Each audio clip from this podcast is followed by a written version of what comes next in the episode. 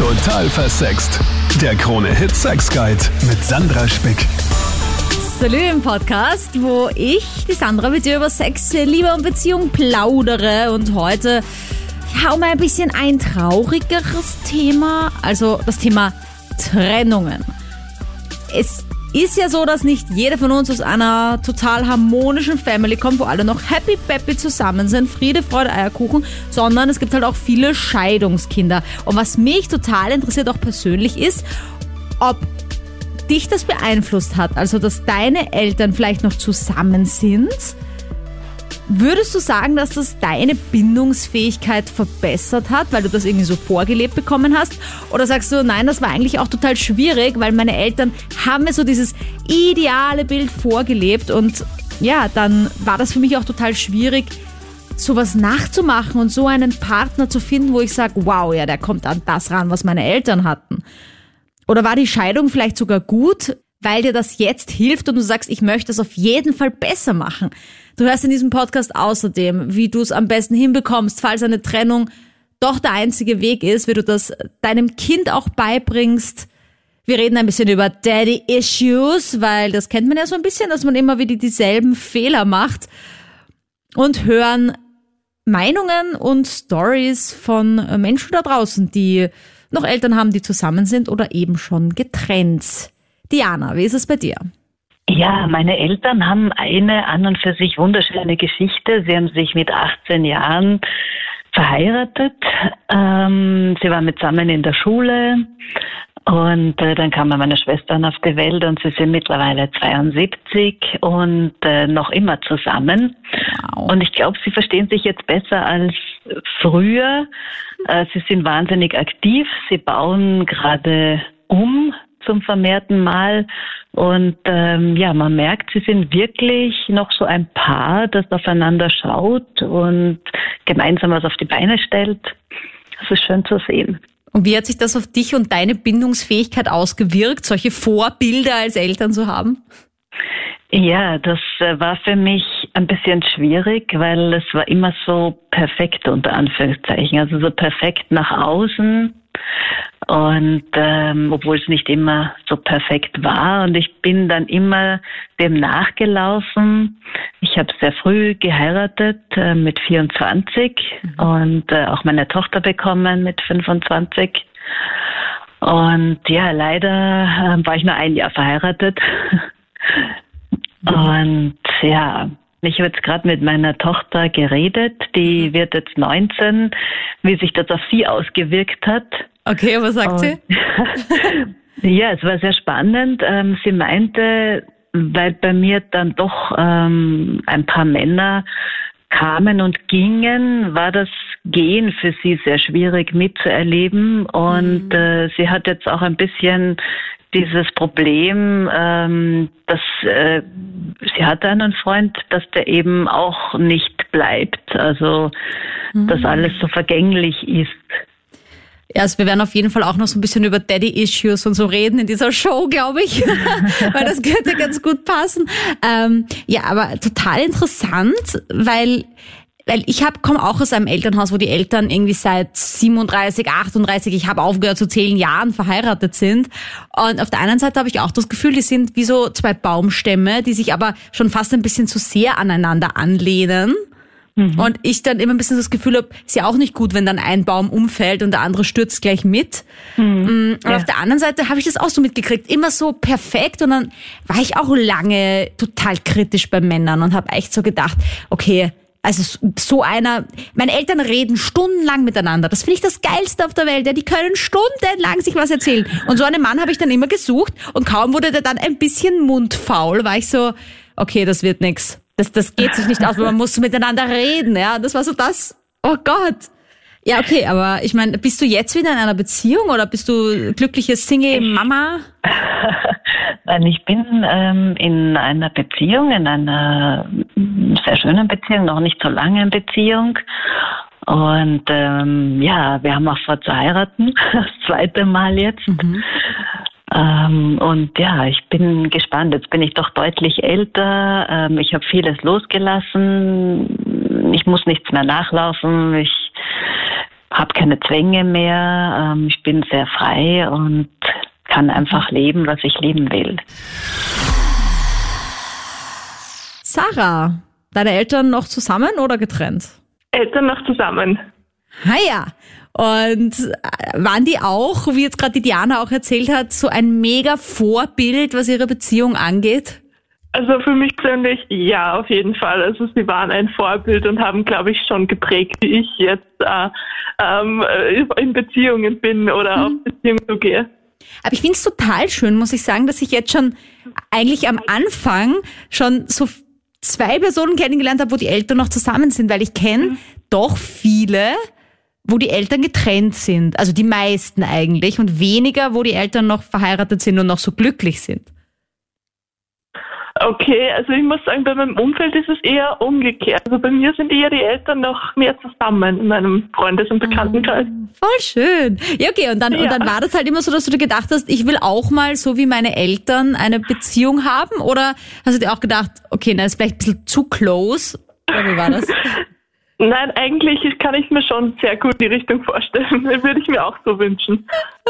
Ja, aber das Problem ist halt, finde ich, dass man bei den Eltern immer nur so die positiven Seiten mitbekommt. Ich meine, wenn es die Eltern gut machen, das soll ja auch die Eltern, das soll ja Lob sein auch, ne, weil viele streiten ja auch vor den Kindern, das ist dann auch nicht so gut. Aber, mhm. aber man kriegt dann halt wirklich immer nur so das Positive mit und diese ganzen Beziehungskrisen halt dann nicht, oder? Und auch so, wie die Diana vorher gesagt hat, dass ihre Eltern sich am Anfang vielleicht gar nicht so gut verstanden haben, wie sie sich jetzt mit 70 verstehen, äh, das verschwimmt dann halt auch so, oder? Und dann ist man selber in einer Beziehung und es ist dann vielleicht ja, nicht so rosig. Ich meine, ich, mein, ich denke mir, ich glaube, die Mischung ist ganz gut. Also man soll sowohl die positiven als auch, auch vielleicht ab und zu die negativen Seiten auch mal durchkommen lassen, weil zum Beispiel, ich denke mir, wenn man nie weiß, wie die Eltern jetzt mit Beziehungskrisen umgehen, wie soll man es dann selber können? Also ich glaube, die, die Mischung macht da aus. Also haben es deine Eltern schon auch gezeigt, dass nicht alles immer so Friede, Freude, Eierkuchen ist?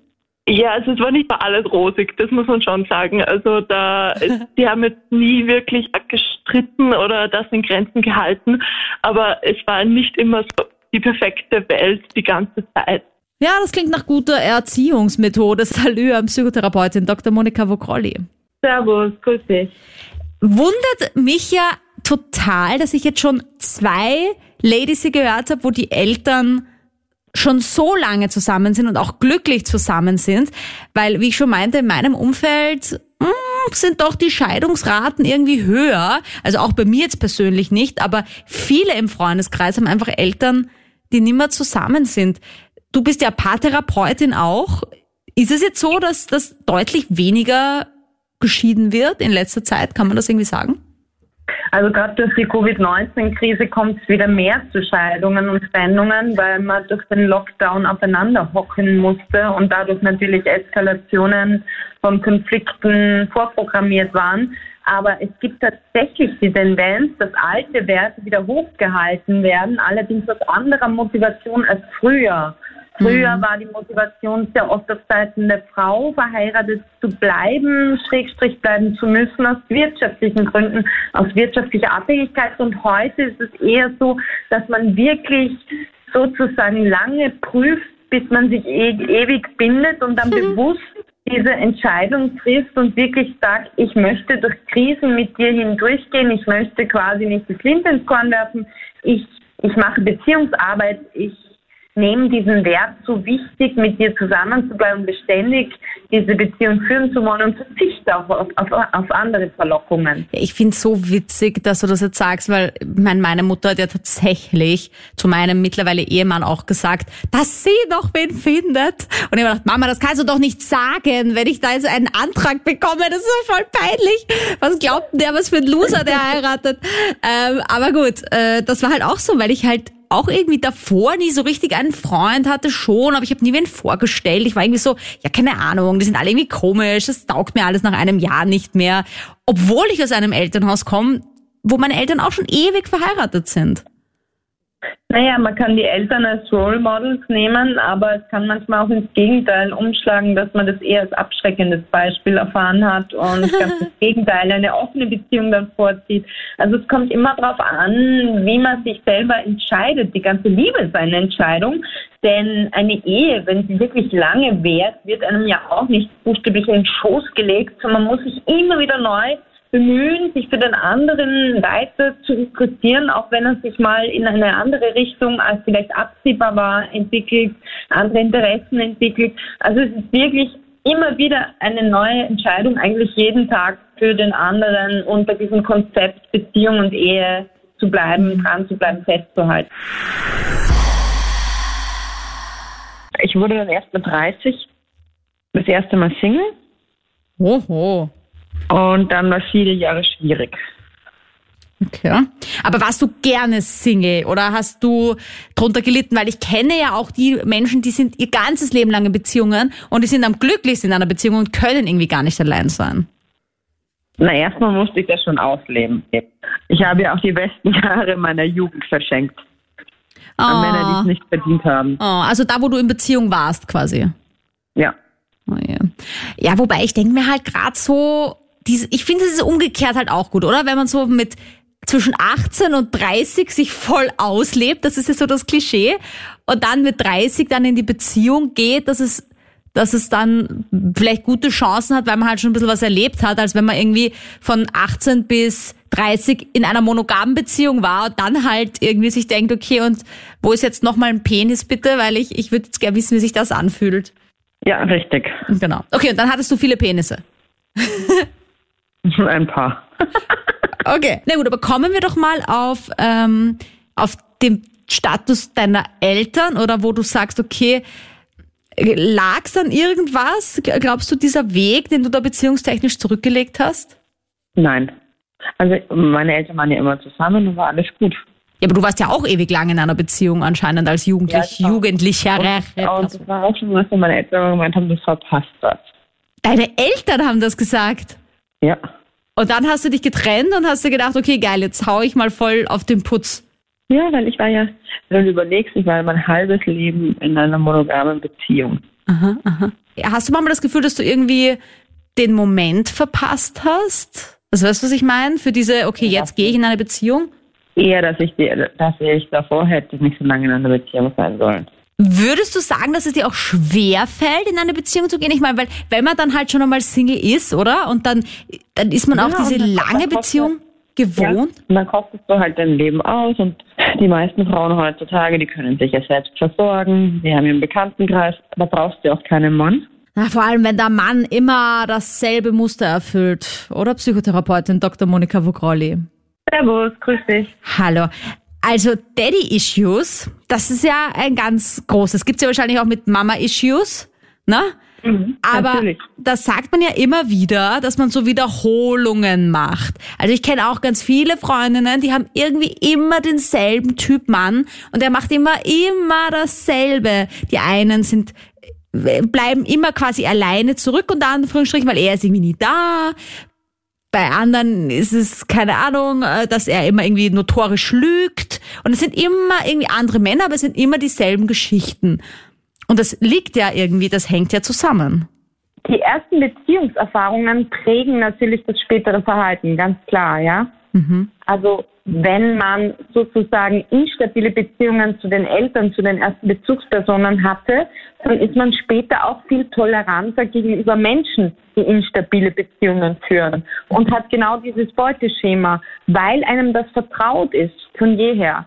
Und dadurch dieser innere Entwurf und springt man immer wieder quasi auf dieselbe Zielgruppe an, die sozusagen diesen Wiederholungszwang darstellen. Das Sigmund Freud, der Begründer der Psychoanalyse, hat es als Wiederholungszwang bezeichnet, dass man immer wieder quasi ins selbe Beziehungsfettnäpfchen tritt und sich immer wieder die gleichen Partner wählt, die nach demselben Modus wie zum Beispiel Papa oder Mama funktionieren und agieren. Aber wird man dann eigentlich nur mit solchen Menschen glücklich? Oder ist eigentlich das Ziel, dass man das durchbricht und eigentlich was ganz anderes findet? man übersieht dann Optionen, die einen vielleicht viel glücklicher machen würden. Also man geht an Männern, vielleicht als Frau vorbei, die einen auf Händen tragen würden, einfach weil man nur dieses Bad Boy-Ding Intus hat. Also man ist imprägniert vom mhm. Vater, der schon so mit der Mutter umging und kennt nichts anderes und glaubt, dass das die wahre Liebe ist. Und wenn man in einer Psychotherapie oder auch in einem Coaching dann dahinter kommt, dass das sozusagen diese inneren Mechanismen sind, die man eigentlich von früher her mitschleppt, dann kann man das sehr wohl loswerden und dann wirklich eine freie Partnerwahl haben und auch mit jemand zusammenkommen, der nicht so toxisch ist, wie vielleicht der eigene Partner war, der nie Zeit für einen hatte.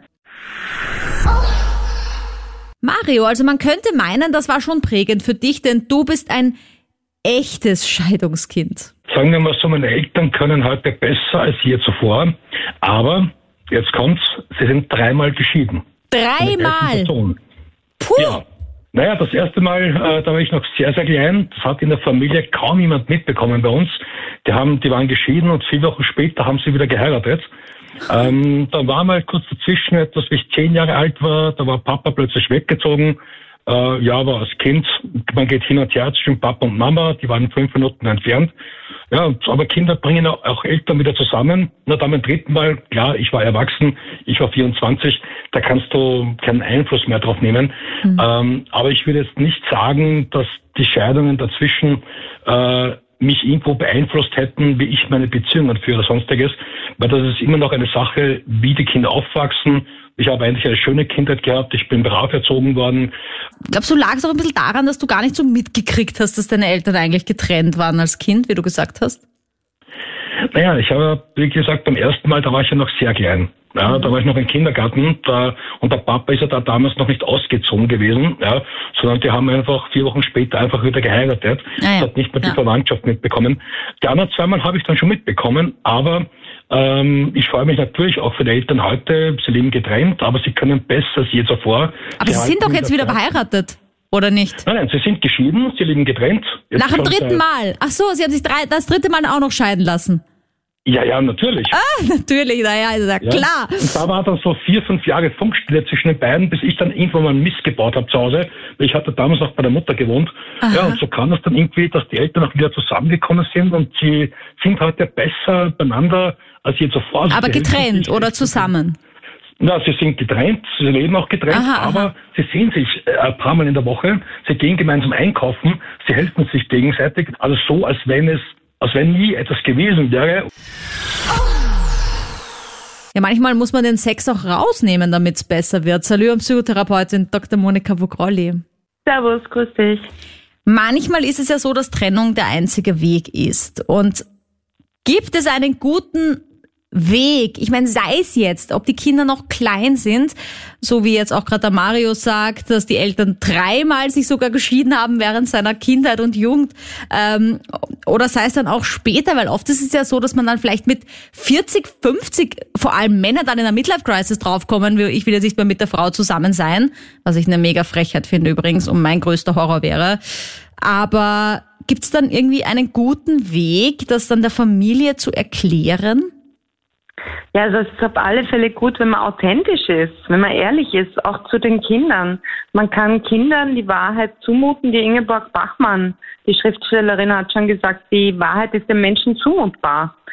Aber mhm. allerdings sollte man es kindgerecht formulieren und nicht irgendwie einfach drüber fahren und dem Kind womöglich noch das Gefühl geben, es ist verantwortlich für das Scheitern der Beziehung der Eltern.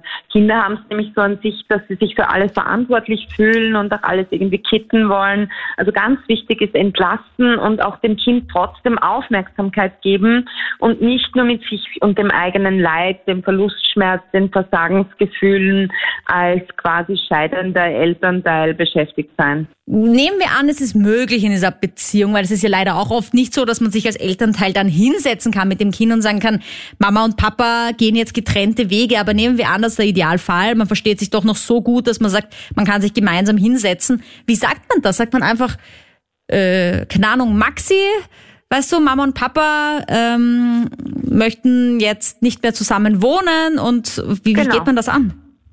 Genau, also einfach eine andere Lebensform einführen. Es ist ja eigentlich keine Tragödie, man glaubt das oft, weil das so in den Köpfen manifestiert ist. Ma Mama und Papa müssen in einem Schlafzimmer schlafen. Das ist ein völliger Blödsinn.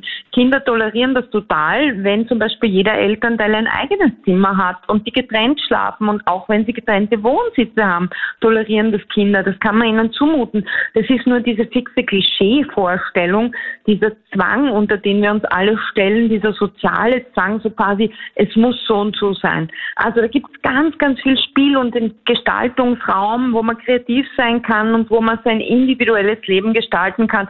Man kann einen anderen Wohnsitz haben, Mama und Papa können in verschiedenen Städten leben und man kann es trotzdem noch als Vorteil dem Kind verkaufen, wenn es wirklich ein Vorteil ist, weil immer noch besser, man lebt getrennt und das Kind hat beide einzeln, die Elternteile, als man schlagt sich ständig die Köpfe ein im buchstäblichen Sinne und das Kind ist zerrieben zwischen den Fronten.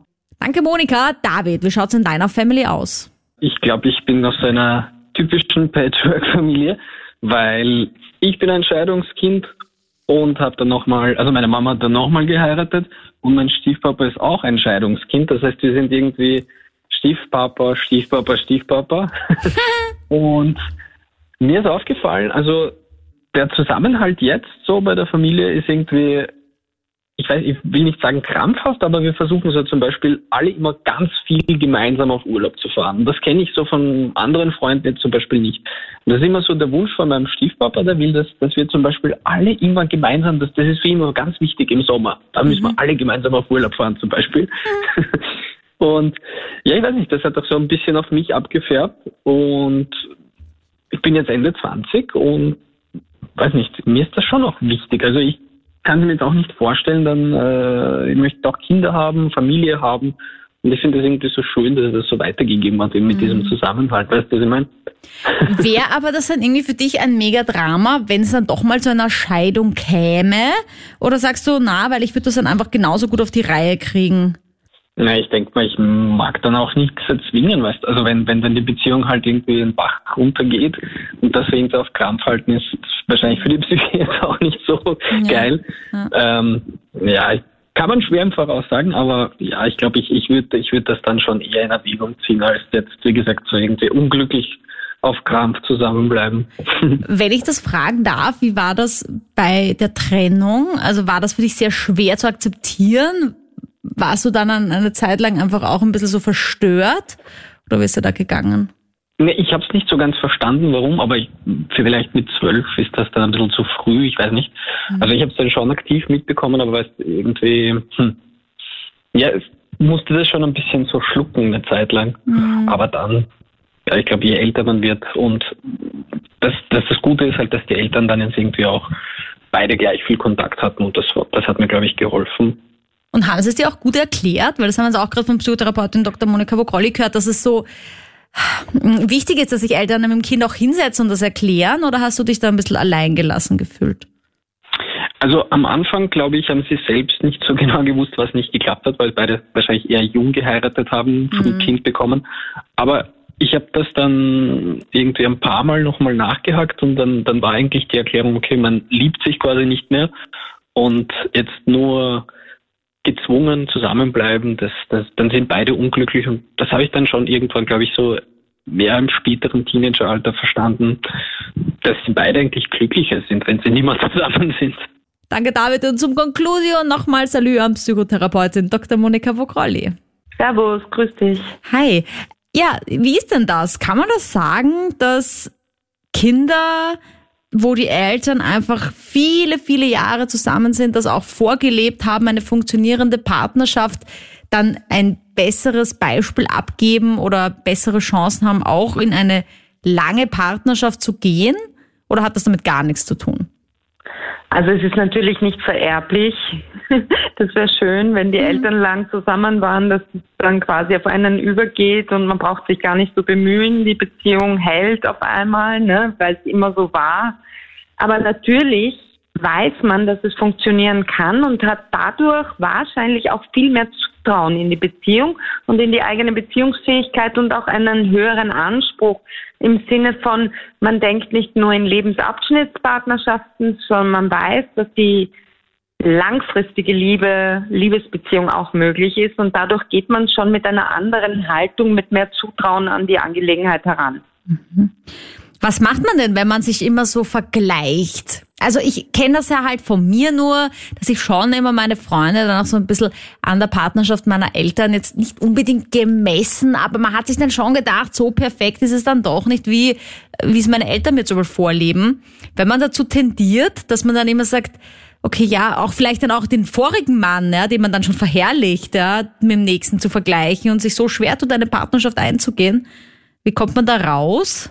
Diese Idealisierung, Idealisierung, von der du gerade sprichst, ist natürlich etwas sehr, sehr gekünsteltes, weil kein Mensch kann das Idealbild einer Beziehung wirklich realisieren. Es gibt immer Ecken und Kanten, es gibt immer Krisen, man muss sich immer wieder aufs Neue kennenlernen und zusammenraufen. Also das ist eigentlich nur dieses Idealbild, diese Außenperspektive. Darum sollte man nie einen so hohen Maßstab setzen und sich an jemand anderem messen. Man sollte versuchen, seine bestmögliche Partnerschaft zu leben und sich selbst den Maßstab setzen und quasi, ja, das eigene Leben in Bestform umsetzen, aber nicht die Eltern als dauernde Role Models im Hinterkopf haben, weil damit macht man sich nur unnötigen Stress und Stress ist nie gut für die Partnerschaft und die Liebe. Na, vor allem, weil auch viele immer dann sagen, ähm, bleib mal halt für die Kinder zusammen. Oder ist das dann immer das Beste? Weil, ich meine, diese Idealvorstellung, dass man sein eigenes Kind so psychisch überhaupt nicht schädigt in keinster Form, das funktioniert ja nicht, weil das Elternteil macht man immer irgendwas falsch, oder? Wo das Kind dann irgendein irgendeinen kleinen Klamsch vielleicht davon trägt. Ähm, das kann ja auch leicht passieren, wenn man halt dann so tut, als wäre alles happy baby und in Wirklichkeit checkt das Kind, was ist da eigentlich und da passt irgendwie alles gar nicht. Das kann ja dann auch nicht gesund sein. Man sollte auf gar keinen Fall wegen der Kinder oder wegen des Kindes zusammenbleiben. Das ist ja dann so eine Opferbereitschaft im Sinne von, dass man dann später dem Kind womöglich noch vorhält, wir sind nur wegen dir verheiratet geblieben. Das macht ja dann auch wieder immensen mhm. Druck und Stress. Also geht der Schuss nach hinten los. Man sollte sich selbst treu bleiben, sich in Selbstfürsorge üben und sich auf gar keinen Fall für jemand anderen opfern, weil das Kind hat dann genau gar nichts davon, weil es spürt ja, dass die Partnerschaft nicht mehr intakt ist. Also es ist ja im Raum, es ist dicke Luft, es ist dauernd konfliktgeladen, die Atmosphäre. Das ist viel gescheiter, ein klares Cut zu machen und das Kind damit zu konfrontieren, dass diese Lebensform unter einem Dach zu leben jetzt nicht mehr funktioniert. Und das mhm. kann ein Kind genauso akzeptieren. Also man soll dem Kind nichts vorspielen.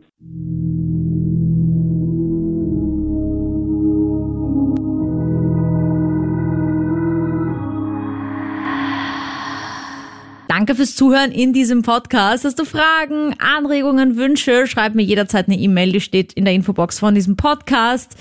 Schau auch gerne auf meinem YouTube-Kanal vorbei, da gibt's auch mich in Bild mit vielen spannenden Videos. Freue mich, wenn du da mal auf YouTube vorbeischaust. Vielleicht äh, gibt's ja das ein oder andere Thema, das dich dort auch total interessiert. Jedenfalls danke, dass du diesen Podcast bewertest, weiterempfiehlst. Jeder Klick von euch zählt und hilft mir einfach wahnsinnig. Also Danke, dass ihr dabei seid und ich freue mich schon auf nächste Woche.